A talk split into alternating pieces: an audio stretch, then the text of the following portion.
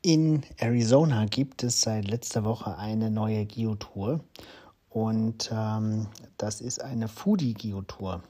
Die heißt Mesas Fresh Foodie Trail, ähm, kommt mit einigen Tradis daher und ähm, hat ja bislang nicht allzu viele Favoritenpunkte gesammelt, muss man sagen.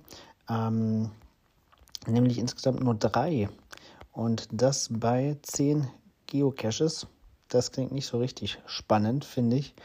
Ähm, naja, also es ist generell so, dass ähm, allgemein einige Geotouren ja halt im Grunde genommen einfach nur zusammengestellte Geocaches sind, die nichts Besonderes bereithalten, außer dass man dann am Ende ein Souvenir erhält oder vielleicht noch eine Geocoin kaufen kann oder geschenkt bekommt. Ähm, und das finde ich ein bisschen schade. Ich finde, da wird viel Potenzial verschenkt. Denn eine Geotour hat ja so als Versprechen, hier erlebst du was, hier wirst du ja geocaching-mäßig voll auf deine Kosten kommen.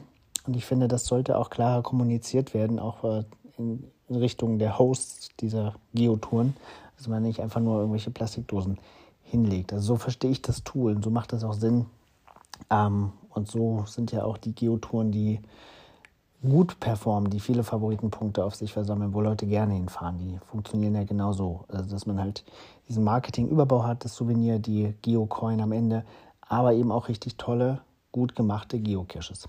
Naja, ich verlinke euch das mal, könnt ihr euch selber mal einen Eindruck verschaffen. Am Morgen gibt es in Deutschland eine weitere Geotour, die Thüringer Integrationsschätze. Morgens um 8 wird es veröffentlicht. Wir sind schon ganz gespannt auf die ersten Logs. Ähm, hoffen, dass euch die Geocaches sehr, sehr gut gefallen. War jetzt viel Thema, klar.